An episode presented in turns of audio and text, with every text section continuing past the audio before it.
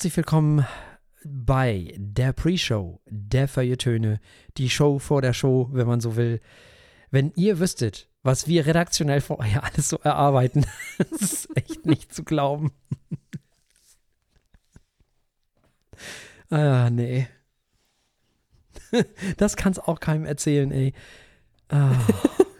Ja, nee, es ist auch schön, dass wir uns fast jede Woche fragen, ob wir irgendetwas schon mal besprochen haben oder nicht und dann feststellen, dass es irgendwie drei Monate her ist oder so. Ja, oder ein Jahr oder. Oder ein Jahr oder fünf, also mhm. das spielt auch keine. Was ist Zeit? Ich meine. Tja, so ist das. Ja, äh, die erste Bundesliga, der erste Bundesligaspieltag äh, ist beendet. Also der erste nach dieser langen Pause. Es gab ja die sogenannten Geisterspiele, also Spiele ohne Publikum. Ja, brauche ich nicht. So. ja, dann wissen wir noch Bescheid. Finde ich scary. Ich sah, äh, Leute konnten irgendwie, ich weiß aber nicht, in welchem Stadion das war oder ob das überall war, äh, irgendwie äh, sich äh, aufstellen lassen quasi als Pub-Fans oder so. Ja, das äh, war in Gladbach. Da, haben, da hat der Verein Fotos von Fans in die Kurve gestellt. Ah, okay. Mhm. Das finde ich irgendwie noch ein bisschen gruseliger als ja, Dinge, aber gut. Ich hm. weiß auch nicht, ob ich da so glücklich mit wäre. Aber ja, keine Ahnung. Ja, demnächst gibt es Hologramme oder so aus dem Homeoffice. Wahrscheinlich. Wahrscheinlich. Demnächst wirst du wahrscheinlich sowieso nicht mehr ins Stadion fahren müssen, sondern kannst sozusagen vom Zuhause aus im Stadion sein. Mhm. Schätze ich mal. Also du musst den Platz schon noch kaufen, aber du brauchst da nicht mehr hinfahren. Und trotzdem bist du da. Ja, ich meine, mit VR und so durchaus machbar. Ja, ja, absolut. Und, und umgekehrt genauso. Also die, die sehen dich auch. Du stehst dann halt zu Hause ne? und, und fuchtelst ein bisschen wahllos in der Gegend rum. Das ist doch super, dann kann man nur sein eigenes Sofa mit Bier bekleckern und nicht die Leute um einen rum. Ja, genau. Äh, ja. ja. da fehlt dann auch vielleicht was, ne? Stimmt ja, auch schon. wieder. Ja. ja, dass man sich dann vielleicht. Wenn die Pandemie kommt, ne? Also ja, es läuft darauf hinaus. Hm? Hm. Dass man sich vielleicht dann auch selber ein bisschen mit Bier übergießt, damit es dann auch so ein bisschen Feeling so. das sind dann die, die äh, Luxuspakete, wo das mit eingebaut ist. Ja. die VR-Brille oder Stimmt. so. Uh, 4D. Hm. Großartig. So wird es sein. Mit Pyro und allem. Oh ja, genau. Toll. Ich freue mich. Ja, alles besser als das jetzt auf jeden Fall. Da habe ich keine Freude dran gehabt, Frau Eichler. Ich habe überhaupt, überhaupt mhm. gar keine Freude gehabt, muss ich ehrlich sagen. Gar nicht. Null. Nicht. Ja, überhaupt wenn da noch so nicht. schlecht gespielt wird, das geht gar nicht. Nee, nee, nee. Naja, fassen wir das Positive zusammen. Im nächsten, im nächsten Jahr, Quatsch, ab August oder ab September, je nachdem, wann die neue Saison startet, werde ich Spiele um 13.30 Uhr gucken können. Weil die zweite Liga fängt ja ein bisschen früher an als die erste. Ne? Ich habe beschlossen, keine Hoffnung mehr in diese Mannschaft zu setzen, weil die Enttäuschung, Frau Eichler, sie ist sie, also ich kann das nicht mehr und ich will das auch alles nicht mehr. Ich bin jetzt fast 50, nicht? Ich muss mit meinen Kräften haushalten. Ich habe schon genug mit diesem Blödsinn hier in der Sendung teilweise zu tun. Da kann, mich, kann ich mich nicht auch noch, also das, nein, also wirklich nicht. Das ist sehr verständlich. Und als, als jemand, der erst äh, vor kurzem aus Bielefeld weggezogen ist, kann ich dir sagen, es gibt Leute, die überleben das auch. Die können damit lange leben mit der zweiten Liga. Ja, ja, aber die sind ja eigentlich auf dem Weg auf die, in die erste wieder gerade. Ja, sehen wir mal, ne? Ja, ja, sind ja Erster, ne? Ah, dann ist ja alles wunderbar. Ja, ja, schon, schon. Hat ja lange noch gedauert. Ja, wobei, ich glaube, Bielefeld war gar nicht so lange in der ersten Liga, ne? Waren die nicht nur mal zwischendurch da und so? Ich weiß es gar nicht, ich habe keine Ahnung. Ja, haben halt ein großes Stadion gebaut und dann. Ja, ein großes. Stadion gebaut. Ja. Ich weiß nicht. nicht mal groß für Bundesliga-Standards, ich habe keine Ahnung. Ja, nee, ja, weiß ich nicht, keine Ahnung, so normal, ne? Also etwas hm. kleiner als normal, vielleicht weiß ich nicht, keine Ahnung. Aber waren die nicht nur drei, vier Jahre da und dann wieder weg oder so? Ich habe keine Ahnung. Was weiß ich. Ist ja auch wurscht. Auf jeden Fall, äh, Bielefeld wird äh, mit, äh, ja, wenn die so weitermachen, werden die auf jeden Fall aufsteigen. Hm. Das ist das Gegenteil vom Werder halt. Na dann. Ach ja, es, es dreht sich. Außer für Bayern dreht sich immer alles. Ja, so ist das. Ja, nicht nur für, ja, oder für Dortmund, ne? Für die dreht sich ja auch nichts. Ja. Also die bleiben ja auch da oben, wie sie so sind. Für Schalke könnte sich demnächst vielleicht einiges drehen, wenn die so weitermachen. Oh Gott, ja. Aber nicht aus sportlicher, sportlichen Gründen, weil denen einfach schlicht die Lizenz entzogen wird oder so. Ich habe keine Ahnung. Ach, das sind Zustände. Ja, nun, wenn man mit Fernsehgeldern kalkuliert und das in die Bilanzen reinballert was vom nächsten Jahr, das ist natürlich schwierig. Also Fernsehgelder, die noch gar nicht da sind, die, für, die auch noch gar nicht verhandelt wurden, dann wird es schwierig. Ja, das sollte man sich auch mit einem privaten Budget schon überlegen können, dass man nicht das Geld ausgeben sollte, das man noch nicht hat. So ist das. Nee. Ich verstehe auch diesen Wurstonkel nicht. Ich meine, der, der führt doch eine Firma. Ja, vielleicht klappt das da. Keine Ahnung. Naja, Klingt unwahrscheinlich. egal. Soll nicht unsere Sorge sein. Frau Eichler. Ja. Was gibt's Neues bei Ihnen? Ja, Tja, tja, nicht viel. Wetter ist Sommer. Ja. so ist es. Ja, hier nicht. Wir haben, sind, werden, bleiben noch ein bisschen verschont davon. Ja, alles blüht. Hm. Deswegen ist äh, mein Körper mit mir im Krieg. Hm.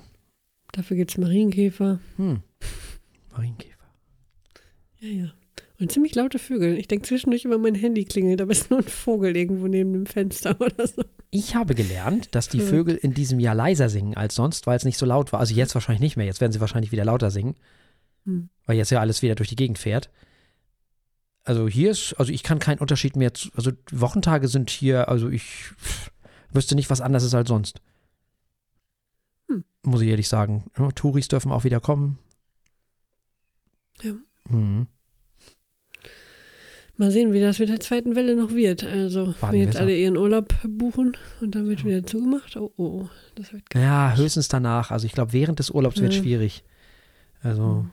Weiß ich nicht. Ich glaube auch, dass die, ja, das wird alles noch lustig. Vielleicht im Herbst eher, wenn sowieso diese Grippewelle, Mhm. dass es dann vielleicht nochmal anzieht. Das könnte natürlich sein, keine Ahnung. Ja. Hm. Aber wo du gerade sagst Fußball, wir waren im Weserfunk in der letzten Woche, das äh, verlinken wir mal, und wir sind im Weserfunk in der nächsten Woche. Das ist ein Geben und es ist ein einzigartiges Hin- und Hergezoppe hier, würde Louis de Finesse sagen. Also wir, wir waren und sind und werden im Weserfunk sein. Das wollte ich an dieser Stelle nur noch mal erwähnen, dass wir äh, zu Gast sind im Weserfunk mit einem kleinen Kulturteil. Ja, ansonsten mache ich gerade eine Twitter-Pause. Oh ja. Traditionell. Ich, äh, äh, Tradition, ach, wie jedes Jahr? Ja, genau. Jedes Jahr wird ein oder zweimal eine Twitter-Pause gemacht, je nachdem, wie mir gerade ist. Nicht? Und jetzt war mir gerade mal wieder danach. Verständlich, verständlich. Ich äh, wollte eigentlich wieder zurückkommen und äh, war gleich ein bisschen, naja. Ist schwierig, wenn man dann wieder mitten in die Kontroversen reingeworfen wird, wo alle sich gegenseitig äh, fürchterlich finden und ähm, alles ganz klar ist, weil natürlich jeder sofort äh, zehn Minuten nach dem nächsten Skandal weiß, was Sache ist und überhaupt. Ha. Alles ganz eindeutig schwarz und weiß und das ist ja wohl sowieso klar. Ja, nee. Hm. Ich habe dann einfach meinen über 200 Leute entfolgt. Also tut mir leid, wenn ihr mitgeflogen seid. Ich war ein bisschen herzlos. Äh, das heißt nicht unbedingt was, sondern einfach alle, die irgendwie, die ich nicht mehr erkannt habe auf den ersten Blick oder so. Das ist also, wenn ihr euer Bild geändert habt und ich euch nicht mehr wiedererkannt habe. Ähm, ja, keine Ahnung. Nee, in dem äh, verzweifelten Versuch, irgendwie äh, wieder Überhand gewinnen, zu gewinnen über meinen Twitter-Feed. Ah, mal schauen, ob das klappt. Wenn nicht, ist auch egal. Dann Jo. wird die jahrelange, glaube ich, mittlerweile Pause dann halt noch ein bisschen länger. Ja. Wird aber auch schlimm. Also ich meine, Twitter, Facebook ist ja schon alt irgendwie. Mhm. Wenn man dann noch die ganzen kleinen Sachen mitnimmt, die man eh irgendwie ausprobiert hat, dann kommen irgendwelche Instagrams und TikToks und so, die man eigentlich gar nicht haben will. Ah, und was noch alles, weiß ich nicht, wo die Leute sich alle verteilen. Das ist nicht einfach. Ja, das einzige Problem ist eigentlich Facebook bei mir. Hm. Also Ja, das kann man auch mal langsam abschalten. eigentlich ja. Ja, irgendwie sind da noch alle, aber irgendwie Ja. ist da auch keiner mehr. Es ist äh, sehr merkwürdig. Ja. Also da sind noch zwei, drei Leute, die sonst nirgends sind. Das ist mein Problem. Mhm.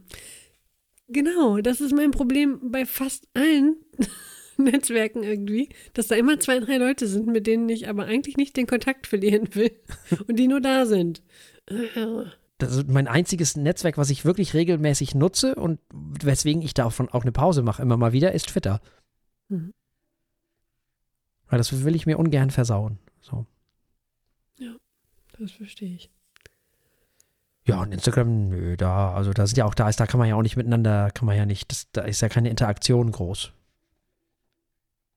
Ja, das stimmt. So. Bei Facebook kriege ich halt ab und zu mal von irgendwelchen Leuten irgendwelche Nachrichten und denke mir immer, wer ist das denn noch? Ach ja, der oder die. Und für die Feuilletöne kriegen wir da tatsächlich ab und zu mal was. Stimmt, ja. Das stimmt. Ja, manchmal ist es auch schwierig, wenn die Leute dann bei Facebook mit ihrem vollen Namen sind, aber bei Twitter mit irgendeinem abgedrehten Fantasienamen und äh, Ja. die E-Mail-Adresse ist dann nochmal was anderes oder so. Nicht immer leicht zuzuordnen.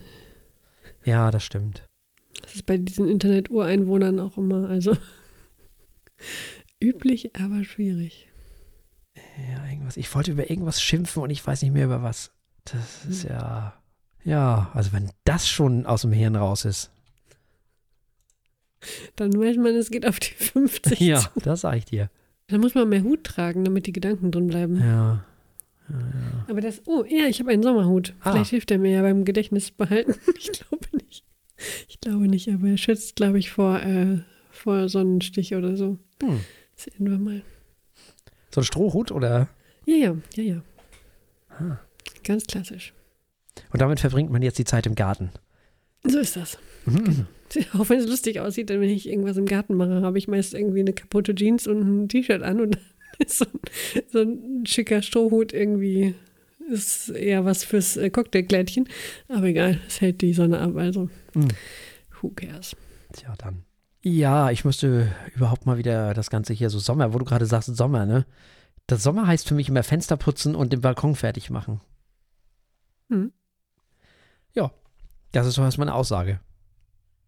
Das äh, Ja. sage ich mir jetzt die nächsten zwei, drei Wochen auch noch. Und dann, War da nicht so ein Dampfmob im Gespräch? Oder Ja, so? ja, ja, ja, Okay, ja, ist ja. doch alles wunderbar. ja, ja. Geht das damit so schnell, wa? Naja, gut. Ja, schon, man ja im Grunde, du machst ja, du machst ja nass Ja. und wischt und flitscht in einem, wenn Ach, du, ach. also mit dem, ne? So. Hm. Theoretisch. Hm, hm, hm, hm. Ja, dann. So, die These ist natürlich äh, unter uns Menschen, die das nur einmal im Jahr machen, muss man schon mal ein bisschen schrubben. Ja, ja. Ich muss die demnächst nämlich auch streichen. Die Fenster. Mhm.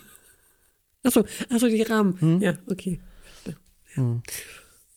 Ansonsten geht natürlich immer äh, eine eurer vielen ähm, Möwen ähm, abzurichten ja.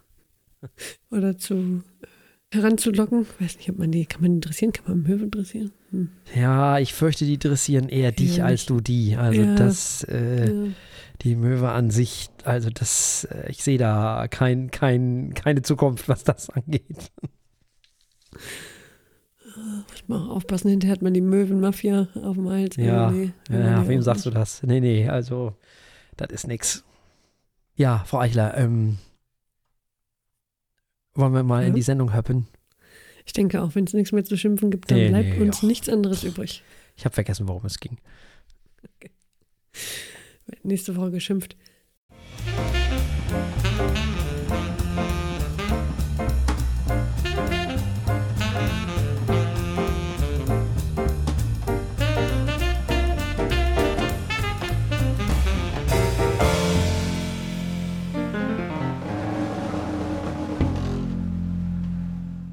Herzlich willkommen bei den Feuilletönen, die Kultursendung mit wöchentlichem Wohlsein für Augen, Ohren und Hirn.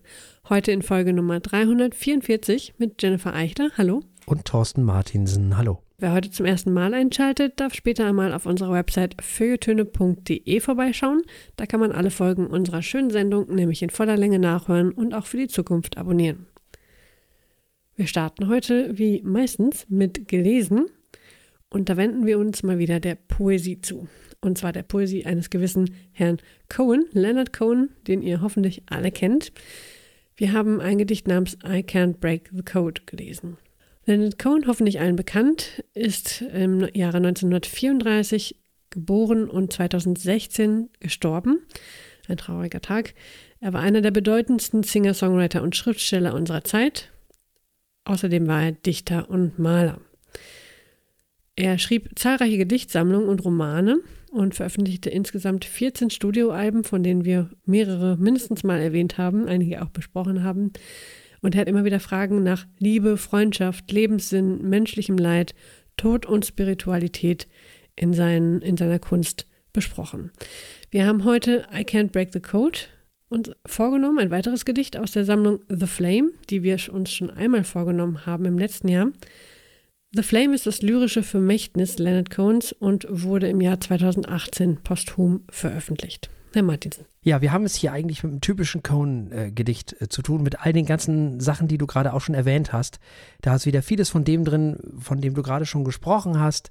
Wir haben es hier mit Liebe zu tun, wir haben es mit, äh, ja, eigentlich mit, hm, mit Trennung und dann daraus folgender Freundschaft zu tun. Wir haben es aber auch mit diesem sehr melancholischem Grundton zu tun in diesem Gedicht, wo es ja damit anfängt, dass er eigentlich den Grund der Trennung eigentlich gar nicht nachvollziehen kann, weil er das nicht dekodieren kann, es nicht greifen kann, das Geheimnis der Trennung nicht dekodieren kann. Es ist auch zu spät, das Passwort dafür herauszufinden. So, damit fängt der ganze Kram ja an. Und trotzdem gehen sie am Ende Arm in Arm. Das heißt also, trotzdem ist zwar alles irgendwie beklemmt und nicht ganz so schön, aber ja, doch irgendwie dann doch wieder. Finde ich. Auf jeden Fall bietet er, ja, er bietet Freundschaft an, ne? er bietet an, für die Person da zu sein, über genau. die er singt, auf jeden Fall. Ne? Schon. Trotz einer Trennung. Es bleibt natürlich düster, äh, auch ganz, ganz wörtlich düster. Mhm. Also gerade die vorletzte äh, Strophe hat es mhm. mir angetan. When the world is false, I won't say it's true. When the darkness calls, I will go with you. Mhm. Ähm, klang für mich sehr auch nach vielleicht einer psychischen Krankheit oder so, when, the, when the darkness calls und, äh, oder auch die ersten When the world is false, I won't say it's true, dass, ähm, dass er zu ihr steht und nicht sie, nicht sie, ähm, naja, nicht im Regen stehen lässt. Und bei World is false dachte ich gleich so an, muss ja nicht gleich eine Psychose sein, aber mhm. irgendwie, ne, wenn da halt nicht alles so ist, ähm, wie es zu sein scheint, dann ist er da und er geht den Weg mit ihr bietet seinen Arm an. Oder ihm, aber ich denke mal ihr. Das klingt hier nach einer, nach einer klassischen Liebesgeschichte. Hm. Sehr spannende Strophe. Aber das könnte natürlich, da hast du natürlich auch recht. So nach dem Motto, Hello Darkness, my old friend, I've come to talk mhm. with you again. genau. Ja. Ha. Genau. Wenn die Darkness sie äh, bekommt sozusagen oder äh, ruft, Depression vielleicht, ich weiß es nicht. Ja. Das ist klassischerweise so die dieses Bild. Ja, das würde ja bedeuten, okay, ja, das würde auch den Anfang erklären vielleicht. I can't break the code. Ah, ja, er kann sie nicht verstehen, aber er ist trotzdem an ihrer Seite. Mhm. Hm. Sie in dem Fall vielleicht die Krankheit. Oder das. Oh, jetzt wird es richtig interessant. ja. Nicht wahr? Dann wird's, ähm, hm, äh, die dritte Strophe, ähm, da gibt es zwei Verse, die mir äh, ein paar Fragezeichen gemacht haben. Und zwar, äh, Still I hear my lips make these promises. Mhm. Klingt wie, erst dachte ich, gut, wenn es eine normale Liebesbeziehung ist, irgendwie, dass er sich dabei erwischt, wie er ihr weiterhin sagt oder weiterhin bei ihr bleibt, äh, obwohl er das nicht mehr so fühlt. Ähm, aber so wird es natürlich noch interessanter, weil er vielleicht sich selbst dabei quasi zuschauen muss, mhm. wie er etwas sagt, was er sonst nicht gesagt hätte weil sein Hirn das ein bisschen anders sieht als äh, sein Verstand, wenn man das so trennen kann. Mhm. Im Sinne von, ich komme davon auch nicht weg. Genau, ja. Ja, ja das, das, desto länger ich darüber nachdenke, desto mehr Sinn macht das. genau, we called it quits. Könnte auch was mit Abhängigkeit sein, also auf jeden Fall. Ja. Aber eben auch das Versöhnliche nach dem Motto, gut, da muss ich halt damit leben. Mhm. Wow, da steckt viel drin. Ja, auch sowas wie We can still sweep the room. Also, ne, man funktioniert noch, mhm. aber ähm, von der Wahrheit ist nichts mehr übrig. Mhm. Sehr spannend. Also wir verlinken dieses Gedicht hundertprozentig in den Show Notes, damit ihr euch selber ein Bild machen könnt. Ja, sagst könnt. du jetzt so? Meinst du, das ist einfach so zu lesen? Es, es ist tatsächlich ah, verfügbar. Ah, okay. Also, oh, ich hoffe, das ist hier alles legal, aber es war sehr leicht zu finden. Ja, genau, das ist auf einer, auf einer Songtext-Seite. Das hat jemand ah, okay. wie einen Songtext veröffentlicht. Sehr gut, ja, dann äh, werden wir das auf jeden Fall verlinken, genau. Und natürlich seid ihr aufgerufen, uns zu erzählen, wie ihr das Ganze gelesen habt, so ihr es denn gelesen habt, wozu wir euch natürlich gerne anhalten mögen und erzählt uns, was ihr in diesem Gedicht gefunden habt. I Can't Break the Code von Leonard Cohen, von dem oder aus dem Gedichtband The Flame. Jetzt wird es lang. Ein bisschen jedenfalls, ein bisschen länger. Wir müssen nämlich nicht nur über Kenny Barron sprechen ähm, und über Without Deception. Das ist das neue Album von Kenny Barron und dem Dave Holland Trio. Ja, und wenn es um Dave Holland geht, dann wird es ein bisschen länger. Der hat mit ein paar Menschen gespielt. Den gibt es schon ein bisschen länger. Der ist schon ein bisschen länger im Geschäft. Wir kommen erstmal zu Kenny Barron. Kenny Barron wurde in Philadelphia geboren und ist der jüngere Bruder des Tenorsaxophonisten Bill Barron. Einer seiner ersten Auftritte war als Pianist beim Dizzy Gillespie Quartet. Barron war kurzzeitig auch Mitglied dieses Jazz-Tets um Dizzy Gillespie herum, nahm aber 1962, als das stattfand, dann nicht mit diesem auf. Zum großen Leidwesen vieler wahrscheinlich. Zwischen 1987 und 91 nahm Barron mehrere Alben mit Stan Getz auf. Stan Getz, wir erinnern uns, ne? Girl from Ipanema. Oh ja. Das Saxophon da drauf. Das ist wahrscheinlich sein bekanntester Saxophon-Part. Er wurde neunmal für die Grammy Awards nominiert und außerdem wurde er 2009 Fellow of the American Academy of Arts and Sciences. Im Mai 2010 erhielt Barron die Ehrendoktorwürde des Berklee College of Music und da hat nun wirklich jeder zweite Jazzmensch studiert. Die Jazz-Uni, schlechthin das Konservatorium für Jazz überhaupt, wirklich tatsächlich weltweit. Er unterrichtete über 25 Jahre lang Klavier und Keyboard an der Rutgers University in New Jersey. Später unterrichtete er dann an der Juilliard School of Music. Das war die Uni oder ist die Uni, wo Miles Davis auch studiert hat, also nicht ganz unbekannt auch. Zu seinen äh, Klavierstudenten gehörten Earl MacDonald, Harry Pickens und Aaron Parks. So, das dazu. Dave Holland, jetzt geht's los. Wurde zunächst einmal 1946 in London geboren. Das ist schon mal sehr spannend. Das ist also ein Brite. Das ist für einen Jazzmusiker in dem Alter ein bisschen außergewöhnlich. Das ist einer der wenigen. Es gibt noch John McLaughlin, okay, aber ist, kommt nicht so häufig vor. Er ist Kontrabassist, Komponist und Bandleader, der seit fünf Jahrzehnten auftritt und aufnimmt. Das ist ganz schön viel. Der sieht übrigens gar nicht so alt aus nebenbei. Der sieht noch relativ drollig aus. Seine Kompositionen reichen von Stücken für Soloinstrumente bis hin zu Big Bands. Holland betreibt sein eigenes unabhängiges Plattenlabel Dare 2, welches er 2005 ins Leben gerufen hat.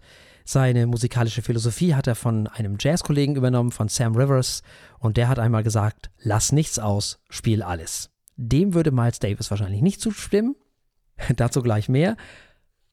Holland hat mit etlichen Größen des Jazz zusammengespielt und war auch an mehreren klassischen Aufnahmen beteiligt. Er hat sich tatsächlich erstmal selbst das Spielen von Saiteninstrumenten beigebracht und zwar angefangen als Vierjähriger, hat das Ganze auf der Ukulele. Später kam dann die Gitarre dazu und schließlich dann eben auch der Bass. Mit 15 hat er dann die Schule verlassen, weil er einer Popband angehören wollte. Es zog ihn aber dann doch relativ bald zum Jazz. Er tauschte seinen Bass gegen einen Kontrabass, also von E auf Akustik, und begann dann einfach schlicht und ergreifend mit Hilfe von Platten die Stücke einzuüben. Nachdem er dann 1964 nach London gezogen ist, hat er dann wirklich richtig Kontrabass gelernt und zwar bei James Edward Merritt, dem Solobassisten des Philharmonia Orchestra und dann später auch des äh, BBC Symphony Orchestras. Merritt brachte ihm dann tatsächlich auch endlich mal das Notenlesen bei und empfahl ihm, sich an der Guildhall School of Music and Drama zu bewerben. Er erhielt dann tatsächlich auch ein Vollzeitstipendium für eben dieses Studium. Mit 20 Jahren hatte Holland dann einen wirklich schon richtig schicken, vollen Terminkalender, was zum einen daran lag, dass er ja eben dieses Vollzeitstudium hatte, aber eben auch daran, dass er anstehende Studioaufnahmen hatte und er jetzt auch schon live spielte und zwar in Bands, die amerikanische Saxophonisten wie zum Beispiel Coleman Hawkins, Ben Webster oder Joe Henderson supporteten. 1968 hörte ein gewisser Miles Davis ihn in einem Jazzclub zu diesem Zeitpunkt spielte er in einer Combo, die Vorband für Bill Evans, für das Bill Evans Trio war. Wer ist Bill Evans? Nun, das ist der Pianist von Kind of Blue. Nicht? Was ist Kind of Blue? Nun, das ist das erfolgreichste Jazzalbum aller Zeiten von Miles Davis.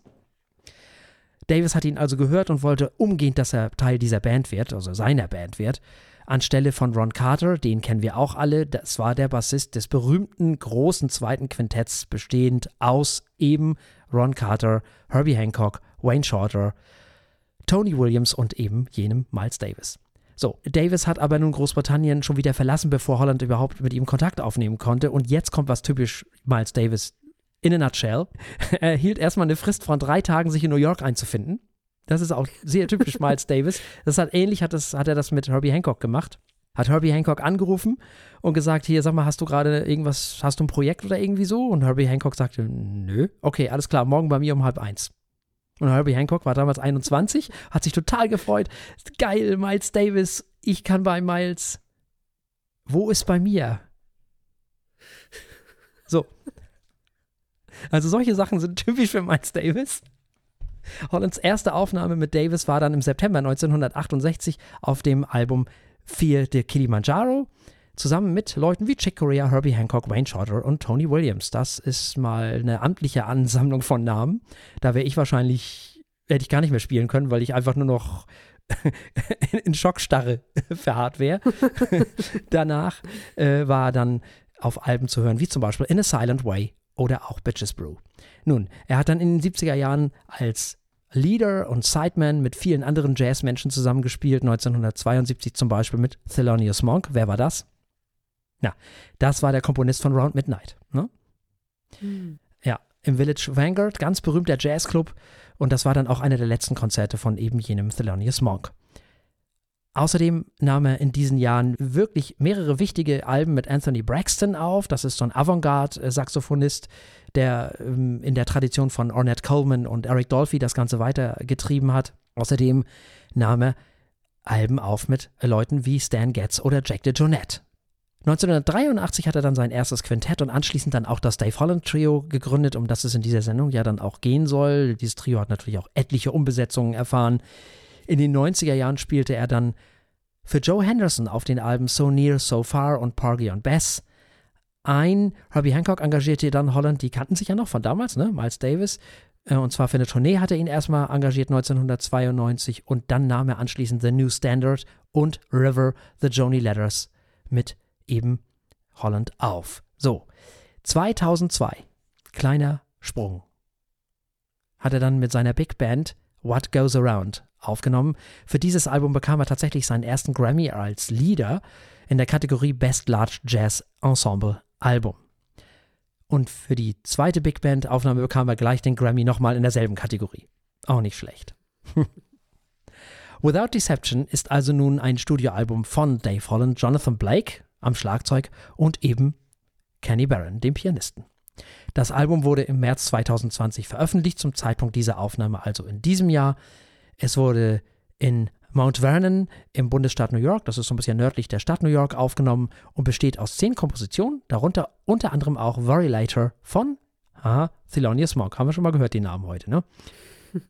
Es ist also fünf Jahre her, dass Kenny Barron und Dave Holland das letzte Mal zusammen was aufgenommen haben. Das äh, letzte Album hieß The Art of Conversation und es war ein Duett und diesmal haben sie sich also einen Schlagzeuger dazu geholt. Frau Eichler. Ja, äh, erstmal zum Album. Natürlich, also wie zu erwarten ist, bei so großen Namen und so großen Herren, äh, ist natürlich handwerklich hervorragend jeder, der irgendwo mal ein Tröpfchen Jazz gehört hat, äh, wird dieses Album als diesem Genre zugehörig einordnen können, selbst wenn, wenn man überhaupt keine Ahnung hat. Ähm, das ist alles unheimlich melodisch, es ist auf dem Punkt. Die Leute haben so viel Spaß beim Spielen, was man richtig hört. Es ist eins dieser Alben, wo mir, also wo mir eigentlich der, das, das Hirn rausfliegt, weil ich immer denke, es kann, die, die Leute können das einfach so live. Die stellen sich dahin und spielen das und haben sich vielleicht irgendwie jahrelang oder kennen sich noch gar nicht. Und das läuft einfach, weil sie alle genau wissen, was wann geht und wann nicht. Äh, und, und auch die Intuition haben zu merken, was die anderen tun. Es ist unheimlich faszinierend. Als ähm, etwas alberne Nebennotiz fand ich es außerdem schön, dass ich fand, dass fast jeder Song irgendwie klingt wie der Titelsong zu einer total interessanten Dramaserie aus, äh, von vor ein paar Jahrzehnten. Okay. Das war, das war äh, auffällig, aber klingt toll. Also es, insgesamt hat es einfach unheimlich Spaß gemacht, dieses Album zu hören. Es war nicht wirklich etwas dabei, was so neu klang, dass es mich gefesselt hätte oder dass, ich sag mal, genug unterscheidbar ist, wenn man jetzt nicht die sehr genauen Kennerohren einschaltet, dass es besonders hervorhebt, aber es ist dafür ein unheimlich umwerfendes Album. Ja, das ist klassischer Jazz erstmal, wenn man das so hört. Ne? Das ist äh, so ein bisschen Cool Jazz und Bossa Nova mhm. gemischt, so ein bisschen sehr souverän gespielt. Man weiß auch, was man bekommt, ganz eindeutig. Man hört in den ersten Klängen schon, ah, alles klar, das ist eine Art von Jazz, die ich kenne, da bin ich zu Hause, da weiß ich, was ich bekomme. Alles, was den Jazz ausmacht, kann man hier hören. Das hast du gerade auch schon gesagt. Mir macht sowas immer wahnsinnig viel Spaß. Richtig, man erfährt auf diesem Album nicht wirklich viel Neues vom Jazz. Das stimmt. Das Album hätte auch irgendwann aus den 60ern sein können, vielleicht so. Wäre auch okay gewesen. Technisch allerhöchstes Niveau, gar keine Frage. Soli sind fantastisch. Man darf ja auch nicht vergessen, dass die improvisiert sind und nicht geschrieben. Es ist Wahnsinn. Nicht? Ja. Das ist ja immer nur dieses Konstrukt, was geschrieben ist, also das eigentliche Ding, und dann fangen die ja an, äh, innerhalb dieses Konstrukts rum zu improvisieren. Das finde ich immer so faszinierend. Man kann JazzmusikerInnen einfach so zusammenklöppeln und dann machen die irgendwelche tolle Sachen draus. Leute, die sich noch nie vorher im Leben gesehen haben, spielen irgendwas zusammen und da kommt immer irgendwas Großartiges dabei raus. Das ist faszinierend und total ich bin immer, ich fühle mich immer so klein mit Hut dann. ich auch. Es ist wirklich fantastisch, wie sich im Jazz mit Hilfe der Musik miteinander unterhalten wird, finde ich. Weil das ist ja Jazz. Jazz ist ja Kommunikation. Und so ist es auch auf diesem Album. Jeder weiß ganz genau, wann die anderen Platz zum Solieren brauchen, wann es gilt, sich selber zurückzuhalten oder eben auch nicht, wann es Zeit ist, selber zu solieren es ist unglaublich, wie unfassbar musikalisch diese JazzmusikerInnen sind. Es ist wirklich. Und dieses, dieses Album ist der absolute Beweis dafür, dass hier sozusagen mit Instrumenten miteinander gesprochen wird. Und deswegen ist auch Without Deception eins der authentischsten Albumtitel ever, finde ich, weil es gibt hier keinen doppelten Boden, es gibt keine großartige Technik, hinter der man sich verstecken könnte. Hm, Wayne Shorter hat mal gesagt, im Jazz kannst du dich nicht hinter deinem Instrument verstecken. Das finde ich einer der klügsten, aber überhaupt Wayne Shorter. Guckt Wayne Shorter Interviews, der, der, der sprengt mir jedes Mal das Hirn. Wirklich, das ist auch so ein unfassbar toller Mensch. Hm. Und Jazz zeigt mal wieder, wie Menschen miteinander musikalisch, improvisatorisch kommunizieren können. Das kenne ich aus keinem anderen Genre, muss ich, Genre, muss ich sagen. Ich stelle auch gerade fest, dass ich überhaupt kein Deutsch mehr kann, aber ist egal. ich schreibe auch mittlerweile jedes zweite Wort falsch, weil ich es auf Englisch schreibe. Das ist auch eine Katastrophe. Aber das nur so nebenbei. ja, das äh, hat mich wirklich fasziniert, muss ich sagen. Äh, mal wieder aufs Neue. Und gerade vielleicht, weil es so klassisch ist, hat mich das Album durchaus, das hat mir Spaß gemacht. Dieses Album. Muss ich sagen. Verstehe ich, genau, das hat es mir auch. Und mir hat sehr viel Spaß gemacht, Jonathan Blake. Der Schlagzeuger. Oh ja. Schlagzeuger, genau. Der ist ja eine Ecke jünger und der hat da schon einen ordentlichen Pep reingebracht. Wirklich. Wenn nur die anderen beiden da gewesen wären, glaube ich, dann wäre es echt so abgeglitten in so ein bisschen so, ach ja, wir machen es mal bequem in unseren schönen Ohrensesseln und so, ne? Äh, und dann gucken wir mal, wie wir das Album über die Bühne kriegen, in Anführungszeichen. Sehr souverän und sehr routiniert natürlich. Aber dieser Jonathan Blake, der hat da ordentlich Pfeffer reingebracht. Also sehr vertrackt, sehr, sehr expressiv teilweise. Das hat mir auch sehr viel Freude gemacht. Ja, er ist so, so mm, treibend. Ich weiß nicht, das mhm. hat, das war richtig toll. Er hatte doch auch so einen Spitznamen. Ich habe es irgendwo gelesen. Irgendwas mit Magic, Magic Sticks oder so. Okay. Fand ich einen sehr passenden, passenden Namen für ihn. Ja, wir, Schlagzeuger kann man auch ganze Romane trillern. Äh, das, das äh, werden wir auch alles noch machen, aber innerhalb äh, dieses Jahres kommt alles noch. Miles Davis werden wir auch noch ganz viele Anekdoten hören. Äh, man kann, das ist wirklich, also das, was ich überlege gerade, ob es irgendein klassisches Pendant zu Miles Davis gibt. Der ist halt noch nicht so lange weg da, wahrscheinlich deswegen. Und weil die auch noch alle leben, oder einige, die mit ihm gearbeitet haben, ne? daher kommt das wahrscheinlich auch. Mhm. Jetzt müssen wir das Ganze natürlich auch noch bewerten, weil das Ganze ist im Jahre 2020 erschienen. Also, tja, das ist richtig schwierig. Also wir haben eine Skala von äh, geht, läuft und rennt. Und natürlich ist es ein läuft oder rennt. Und es ist mit Sicherheit mit Abstand gut genug gespielt für ein Rennt, aber es hat nichts Neues und macht, das macht es ein bisschen austauschbar ist zu viel gesagt, aber ich, ich aus irgendeinem Grund zögere ich davor, jemanden reinzugeben, so toller, so toll dieses Album aber ist. Tja. Ich glaube, ich bleibe bei einem sehr, sehr schnellen Läuft, ähm, Raketen läuft, weil es wahrscheinlich nicht mein Album des Jahres wird. Ja, das war auch das Erste, was ich gedacht habe. Das war auch das Erste, was ich gedacht habe und habe dann gedacht, genau deswegen gibst du ihm auch kein Rent. Also sehr schnelles läuft ja. Wir werden noch sehr viel über Jazz reden in diesem Jahr und äh, der Jazz ist immer weit vorne gewesen, das ist überhaupt gar keine Frage. Äh, da bin ich wieder bei Wayne Shorter. Der hat mal gesagt, der Jazz ist so wie so eine Hummel. Und die fliegt von einer Blume zur anderen. Die ganzen Blumen, das sind die verschiedenen Musikgenres. Äh, so. Und die fliegt halt von einer Blume zur anderen, nimmt das alles so mit und macht dann was ganz Neues draus. Fand ich sehr spannend. Ähm, und genau deswegen bekommt aber dieses Album auch von mir ein sehr, sehr, sehr schnelles Läuft.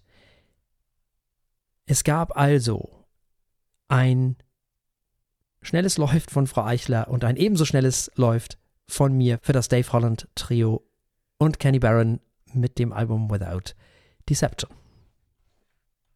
Damit kommen wir zu gesehen.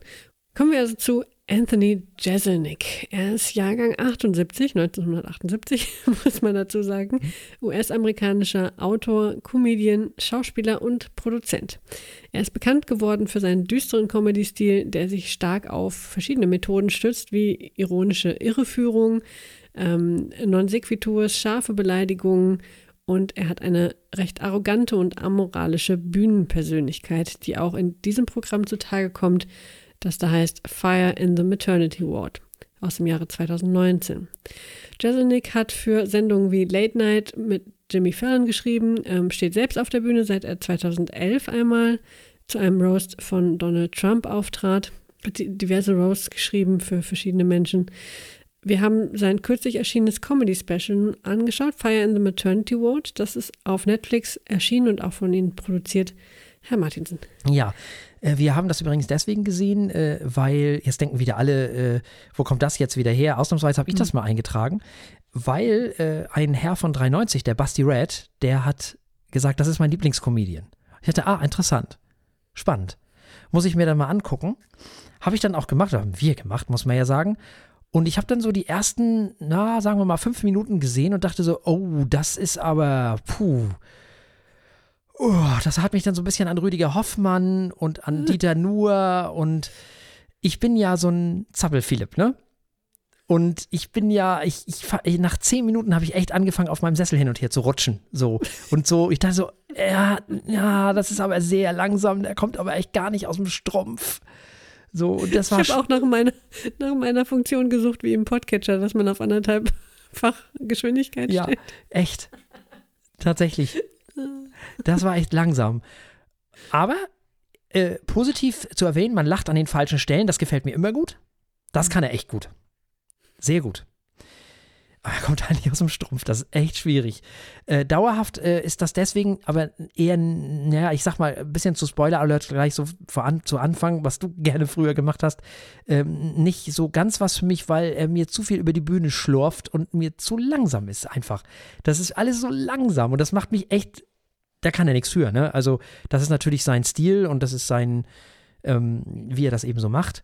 Das ist völlig in Ordnung, aber mich macht das echt ramdösig, muss ich ganz ehrlich sagen. Also das, äh, und dann fehlt mir so, aber das ist auch wieder so ein persönliches Ding, keine, mir fehlt so eine durchgängige Story oder zumindest ein Thema oder irgend, naja, Geschichten will ich nicht sagen. Er hat ja dann am Ende, wie er sich selber über sich lustig macht, eben diese zwölf Minuten oder 15 Minuten Geschichte erzählt. Am Anfang dachte ich so, ja, okay, das ist ein Witz an den anderen rangehängt. So ein bisschen so von Pointe zu Pointe. Äh, ich habe mal ein schönes Zitat von, von, von Ricky Gervais. Der hat gesagt, if you don't know why a person is acting like that, you've lost 50% of what's funny and tragic about that. Und das hat mir hier gefehlt, so ein bisschen. So, warum die Figur, nicht er, also warum die Figur? Mir fehlte die Dringlichkeit der Figur. Das fiel mir sofort so auf. Das ist alles ganz nett und alles ganz schön, aber ich finde zum Beispiel Dylan Moran abgründiger. Mir fehlt auch der mhm. Abgrund hier. Das Abgründige, nicht der Abgrund. Der, ja, der Abgrund auch. Also das Abgründige. Und mir fehlt auf der anderen Seite das Schnelle von Dada O'Brien, okay, das ist natürlich jetzt ein Extrembeispiel, aber Ricky Gervais ist auch wesentlich schneller. Mhm. Ähm, auch wenn der auch nicht moralischer ist, also der ist genauso amoralisch, wenn er will, ist mir trotzdem näher, weil der auf eine ganz, auf eine britische Art alles scheiße findet. da sind wir beim Kern des Pudels. Ja, vielleicht. ähm, hm. und äh, ich muss den natürlich messen an dem, wen ich so toll finde. Und ich finde ja Dylan Moran unheimlich cool. Das ist für mich der beklemmste Comedian überhaupt. Man geht da raus und hat echt erstmal so, uh, weil der kann eine Rolle so spielen, dass du die Rolle in dem Moment nicht magst, aber er ist, wie du schon, glaube ich, an anderer Stelle mal gesagt hast, der ist trotzdem charming und der hat diese mhm. Geschichte, die er erzählt. Und mir ist wieder aufgefallen, dass Jeselnik für das Böse nicht beklemmt genug ist. Auf der einen Seite. Und auf der anderen Seite habe ich wieder mal festgestellt, dass die Amerikaner wahnsinnig interessiert sind, bis auf die letzte Geschichte. Ne? Da muss ich ihn, mhm. also das muss ich ihm natürlich jetzt zugute halten. Aber äh, die sind interessiert an den Pointen. Mhm. Und die Briten sind wahnsinnig interessiert an der Geschichte, die zur Pointe führen. Das ist mir so aufgefallen.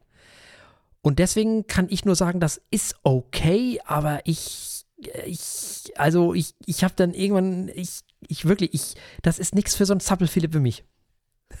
das ist echt. Ich kann da nur so mitfühlen. so ging es mir auch. Er lässt sich viel Zeit. Und ich meine, wenn man so zugehört, Wobei, zugeschaut hat im Publikum, immer, ne? ging das. Dass alles so schnell geht. Ja, Aber das stimmt. Aber er nutzt das natürlich auch als Werkzeug. Ja, ne? klar, er hat, ähm, der Großteil seiner Witze besteht daraus, dass er ähm, ein völlig unerwartete Pointe mhm, hat, mhm. die äh, auf, dann auf drei Ebenen irgendwie zu dem vorhergegangenen äh, äh, eine neue Bedeutung aufmacht mhm. und, oder die, die einfach, einfach nur absurd ist. Das funktioniert auch manchmal. Und er lässt da dazwischen extra lange Pausen, weil man schon weiterdenkt, wenn man denkt, man wüsste, was er jetzt sagen müsste, weil er auch ganz viel spielt mit äh, Sprichwörtern und Stereotypen und ähm, so den üblichen Witzverläufen und dann kommt was ganz anderes. Das würde wahrscheinlich ohne die Pausen gar nicht so gut funktionieren. Ähm, auch diese arrogante Art äh, funktioniert besser, wenn er so rumstolziert über die Bühne. Mhm. Das muss er langsam und so genüsslich machen, um zu zeigen, ich bin hier der Macker und erzähle hier gerade meine Geschichten und äh, ihr müsst das, ihr müsst gerade mal zuhören. Ja, das funktioniert insofern schon ganz gut, aber ja, äh, mir ging es ähnlich. Ich hätte es gern ein bisschen schneller gehabt.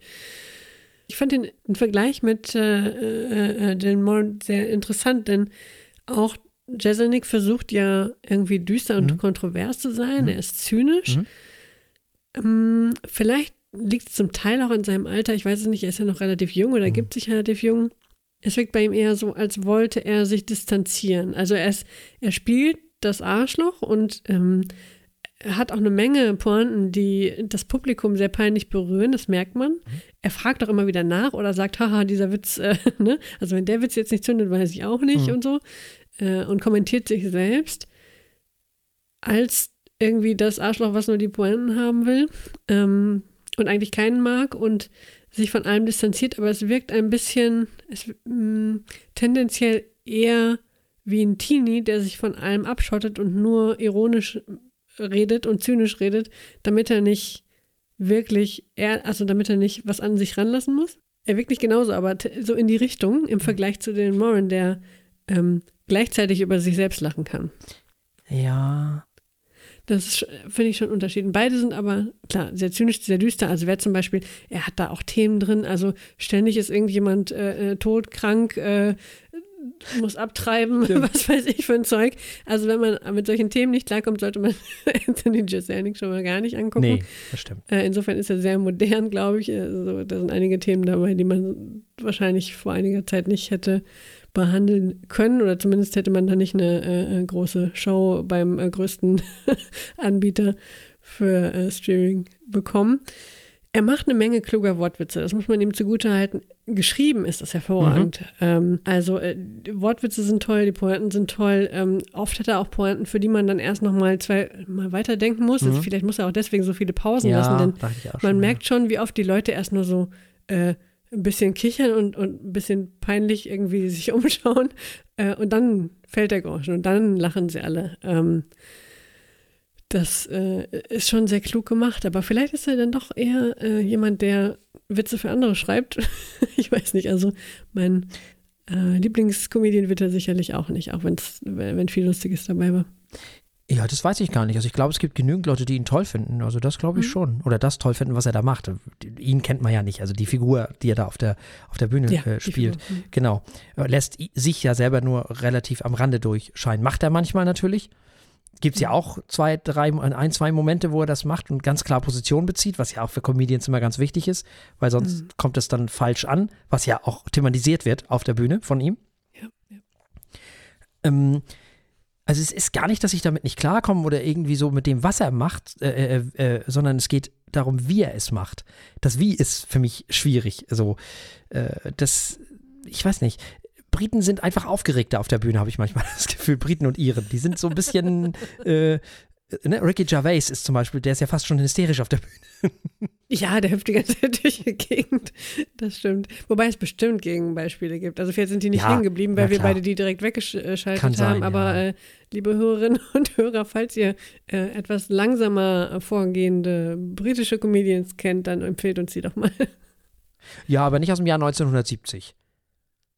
Nee, nee, nee, schon ja, von heute. Also, also Briten und Iren, muss man ja sagen. Also, ne? Extrembeispiel ist natürlich Dada O'Brien. Das ist natürlich, hm.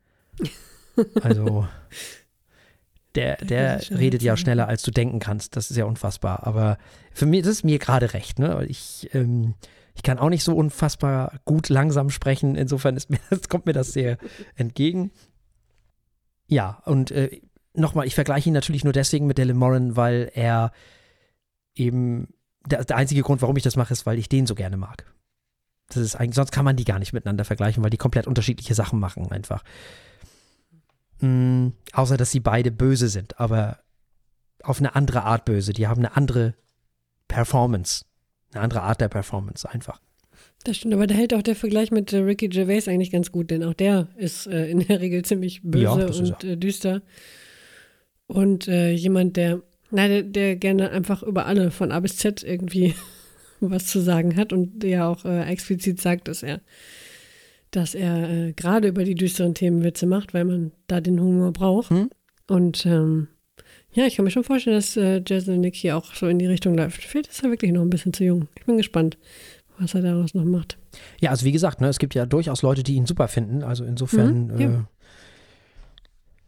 das sind dann vielleicht, ich weiß nicht, ob das unbedingt die ruhigeren sind oder das sind vielleicht auch Leute wie ich, die das dann eher gebrauchen können, weil die sonst schon so hibbelig sind, aber mich macht das dann noch hibbeliger. aber es gibt bestimmt auch Leute, die das eher beruhigt. Insofern, äh, also an sich okay, aber dieses nicht aus dem Strumpf kommen, das ist schwierig für mich. ich sehe das schon. Jetzt gehen alle los, gucken sich das an und denken sich, was will der eigentlich? Wahrscheinlich. Der redet doch ganz normal. Wahrscheinlich. Nee, bestimmt ist mir aufgefallen, die Pausen sind lang. Wahrscheinlich ja. wird es genau so enden, ja.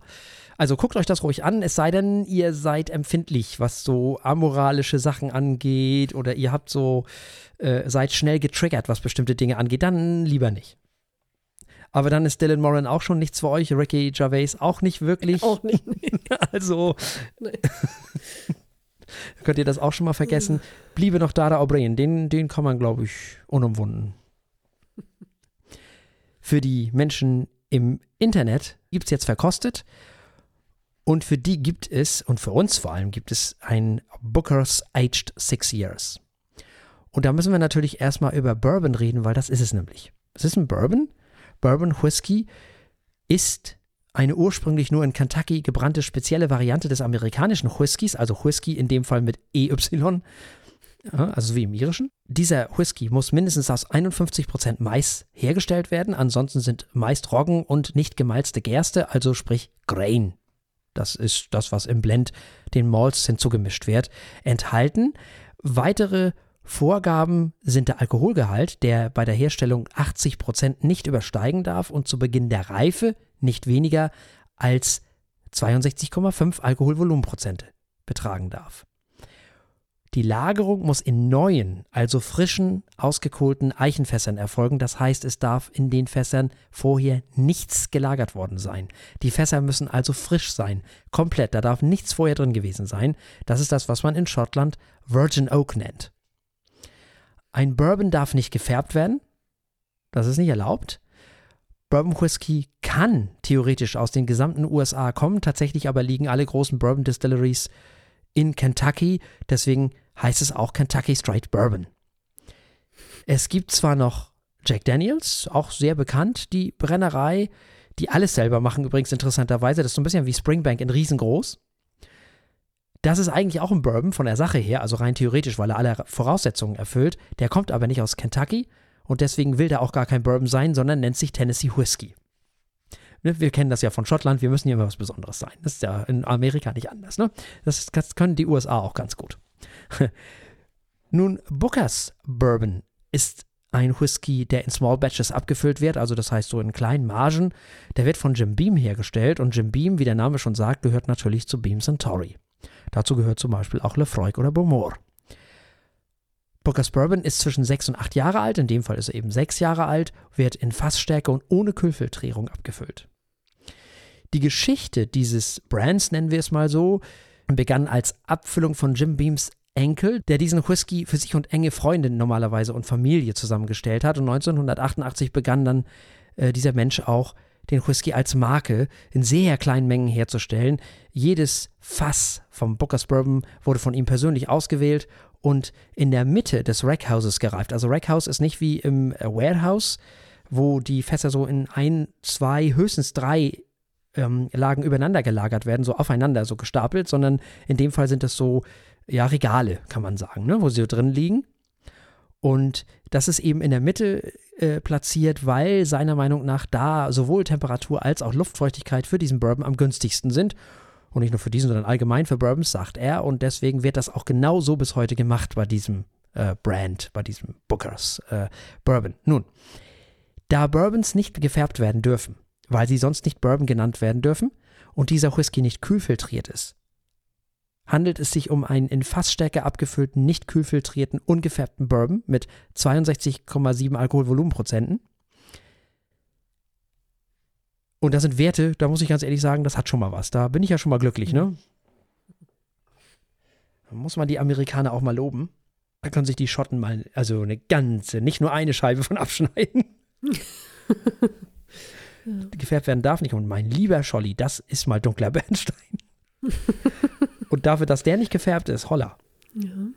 So, wir haben es hier mit, äh, wie schon gesagt, mit 62,7 Alkoholvolumenprozenten zu tun. Äh, es ist wohl, sagt jedenfalls äh, die Distillery, nicht notwendig, unbedingt mit Wasser zu verdünnen. Es wird aber empfohlen, ein oder zwei Spritzer destilliertes oder überhaupt Wasser hinzuzugeben, sagt auch der äh, Mensch, der das erfunden hat um einen Teil des Geschmacks freizugeben. So, das, wir kennen das auch vom Single Malt. Da ist das ja auch so, wenn man einen Tropfen Wasser hinzugibt, dann bewirkt das ja durchaus nochmal was. Und bei 62,7 Alkoholvolumenprozenten darf man, glaube ich, auch 2, 5, 6, 7 Tropfen hinzugeben, wenn man das ähm, möchte. Das werde ich sicherlich gleich auch nochmal testen. Ich bin mir noch nicht sicher, vielleicht probiere ich ihn erstmal so. Wir werden erstmal verriechen. Schauen wir mal. Ui. Wow. Ui. Ganz viel Frucht, ganz viel Vanille. What the fuck? Und Rauch. Ja, ja, äh, äh, äh, Holzkohle, ne? Genau, ja, genau. Es kommt von den Fässern, die hier so ausgekohlt werden. Boah. Ui, da ist äh, Karamell, da ist äh, Schokolade. So Kokosnuss habe ich auch. Mhm. Mhm. Zimt dunkle Früchte zum Teil. Also so ein Kompott von dunklen Sachen halt. So, weiß ich nicht, Rosinen, Pflaumen, Gedöns. Mhm. Ja. Auch ein bisschen nussig, finde ich. Mhm. Und wer hat das echte? Diese Karamellbonbons. Hm, Banane. Der ist mächtig komplex. Mhm. Habe ich gar nicht erwartet. Sehr komplex und sehr intensiv auch. Ja, sehr intensiv echt in die Nase. Leder, ich finde, es hat noch was von Leder. Mhm. Stimmt. Und es hat was von Zuckerrübensirup. Kennst du das? ja, stimmt. Durch nämlich diese. Oh, da gibt es hier ganz tolle, ganz tollen Zuckerrübensirup in der Region. Also. der ja so ein bisschen wie Honig ist, aber dabei so eine, so eine, mm. so eine herbe Note hat. Ja, ist ein ganz bestimmter Geschmack, das stimmt. Das finde ich hier ganz wieder. neu äh, lieben gelernt hier. Ich kannte ja nur diesen Kohlsaft. Meine Oma hatte den früher immer. Der hat doch was Kräutriges, finde ich. Ja. Eiche, Eiche, Eiche natürlich auch. Da ist eine, da ist echt mächtig Fass drin. Ja, also dieses Karamell-Vanillige ist toll. Das ist auch ein bisschen, hat noch ein bisschen was von Kuchenteig oder so in die Ja. Richtung. Da ist auch so. Das ist wahnsinnig wie unterschiedlich da. Ja. Meine Güte. Ich habe gerade so, einen- so, einen- so einen richtig reifen Apfel gehabt. Mandarine. Also, von der Nase her, ne? Ey, muss ich mal ganz ehrlich sagen, also, der könnte nicht nur dem Elijah Craig 10 Konkurrenz machen. Das ist aber richtig fantastisch. Übrigens, äh, sechs Jahre. Hm, Vom Preis her, glaube ich, so, ich weiß gar nicht, 50, 60 Euro. Was ich bei den Werten relativ günstig, Ja. ja. finde ich bei den Werten echt gut. Dafür, dass es auch Small Batches und so. Es gibt Leute, das muss man dazu sagen, die sind, die reagieren auf Bourbon relativ mh, äh, unglücklich, möchte ich sagen. Also was heißt unglücklich? Die mögen das nicht. Da ist eine Note drin, die die nicht mögen. Ich weiß nicht, was es ist. Vielleicht ist es die Maisnote oder die Grain-Note oder was es auch immer. Ich weiß es nicht. Keine Ahnung. Äh, die haben da so eine Klebernote drin, so, so ein Patex-Zeug. okay. Keine Ahnung. Hm. Habe ich hier gar nicht, muss ich sagen. Nee, ich auch nicht. Jetzt kann man natürlich nicht dahergehen und sagen, probiert den mal. Dafür ist er dann doch wieder zu teuer. Aber Sample geht immer. Hm. Oh, die Nase ist ja echt Wahnsinn, ey. Das ist ja echt gut. Diese Farbe, ey. Dafür, dass der nicht gefärbt ist, das beeindruckt mich. ja. Traue ich mich den jetzt mal so zu probieren und danach mit Wasser? Da geht ja schon ins Rötliche, ne? So. Ja, sollen wir mal probieren. Ähm, ich versuche Oh ja. mal so ein kleines bisschen so. Dann versuche ich gleich nochmal mit Wasser. Wie machst du das? Äh, pur erstmal. Okay. Auch wenn es viel ist und der schon in der Nase so intensiv ist, aber zumindest einmal probieren, bevor das Wasser kommt. Ja, dann. Cheers. Cheers. Hm, Es brennt ein bisschen auf der Zunge. Mm. Mm. Richtig schön Karamell. ja, genau. Richtig schön süß. Auch wieder mit Leder und Eiche und ach Gott. Oh, Frau Eichler, da ist ja, das ist ja, da ist ja die Kokosnuss und Schokolade und dieses Ganze und Zimt und, und die, die, die, der, der, der Honig und was da nicht alles noch und jetzt die, Ma- wow. Und jetzt im Nachklang, da hat ja auch, das ist ja, da kommt ja noch mal richtig was. An Frucht auch und an Karamell und an Gedöns. Wow. Das ist vielleicht ein Abgang. Also es ist selten, dass ähm, wir was haben, wo der Abgang fast noch besser ist als der eigentliche Geschmack. Da ist ja nicht mal Rauch drin. wow. Ja. Ich gehe schon mal und pack da mal was im Warenkorb, glaube ich. Oh, da ist doch noch irgendwie Kirsche. Mhm. Da bleibt Kirsche im Mund. Und naja, und halt jede Menge Eiche Mhm. und, und Leder und alles, aber super spannend. Das ist Wahnsinn, wie intensiv das ist. Also nichts für, nichts für Anfänger, aber meine Nee. Güte. Aber was für ein unfassbarer Nachklang. Der geht, der hört nicht auf. Der ist ja mega lang.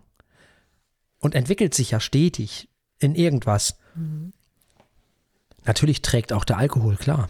Oh, das ist aber auch echt. Das ist würzige Schokolade. Ich weiß nicht, wie ich das beschreiben soll. Mit Frucht. Und Eiche. Und Gedöns halt. Ich habe da jetzt mal so ein bisschen Wasser reingetan. Oh, interessant. Jetzt wird er noch fruchtiger. Jetzt kommen noch mal richtig Rosinen, Pflaume. Wird auch noch ein bisschen, vielleicht sogar noch in der Nase ein bisschen süßer. Wow. Da bringt das Wasser auch mal richtig was. Hm. Trennen sich die Noten noch ein bisschen voneinander. Oh, und auf der Zunge wird er ganz weich. Bleibt dabei trotzdem intensiv, hat einen Mörderantritt immer noch. Hat einen süßeren Nachklang, finde ich, mit Wasser. Noch einen süßeren. Die Kräuter kommen ein bisschen später. Aber jetzt, jetzt hast du so ein, jetzt hast du irgendwie einen Mund voller Karamellbonbons. Und Mandarine. Aber die Frucht ist auch, die drückt auch ordentlich. Das Problem ist, man kann den Nachklang gar nicht so lange beschreiben, wie der ist. Der ist, das ist, da kommt ja noch immer irgendwie die, die, die, diese Frucht. Jetzt gerade kommt da so eine Mandarine auf der Seite, auf den beiden Seiten der Zunge. Hm. Und was da auch drin ist, ist Zefrisch. Kennst du das wahrscheinlich nicht, ne? Zefrisch. Ist aus den 70er Jahren so ein, so ein Pulver gewesen. Das kam, da hast du so äh, in so ein, äh, wie sagt man, in so eine Flasche gegossen oder wie, was man damals so hatte an Behälter und dann Wasser drauf und dann wurde das Apfelsaft, hätte ich bald gesagt. Apfelsinensaft. Orangensaft, sagt man heute. Das ist da auch drin. Kindheitserinnerung. Hm.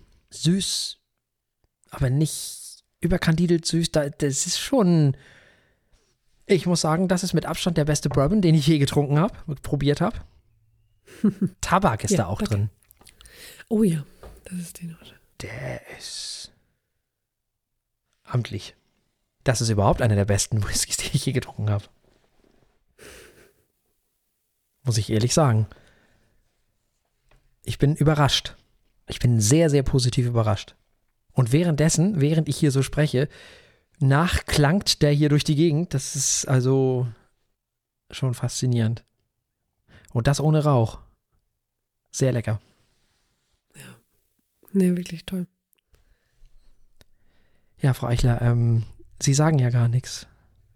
Tja, ja, ich brüte schon über die Zahlen. Das ist schwierig. Irgendwo zwischen 1 und 7. Also wahrscheinlich irgendwo zwischen 5 und 7, aber. Also unter den Bourbons ist es eine 7. Der kann echt viel. Das ist wirklich toll. Hm. Jetzt habe ich gerade Zitrone. Ja, ich glaube, das hält noch eine Weile. Ne? Ja. Hat man noch was morgen früh von. Ja, das weiß ich nicht, aber der, der, der, ich habe also selten so einen mega langen Nachklang gehabt, der sich so ändert auch und mhm. der ganz viel leckere Sachen überall zu bieten hat. Das ist schon schön. Die Werte sind auch in Ordnung.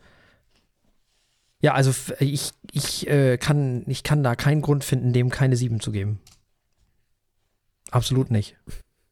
Ja, das ist einfach echt hervorragend. Das ist eine ganz große Überraschung. Damit habe ich überhaupt nicht gerechnet. Muss ich ehrlich sagen. Und der kann aber ganz locker mal mit den besten Single Malls, die ich probiert habe, mithalten hier. Ja. Das ist schon sehr, sehr cool. Der geht über ganz viele Durchschnitts- und auch bessere Single Malls hinüber weg. Muss man schon sagen. Also für mich eine ganz klare 7. Es bleibt nichts anderes übrig. Eindeutig, eindeutig eine 7. Hm. Du scheinst mir nicht ganz sicher zu sein, was das. Äh Nein, ich glaube, ich suche nur noch irgendeinen Kritikpunkt, weil es ein Bourbon ist, aber who cares? Das ist echt der beste Bourbon, den ich je getrunken habe.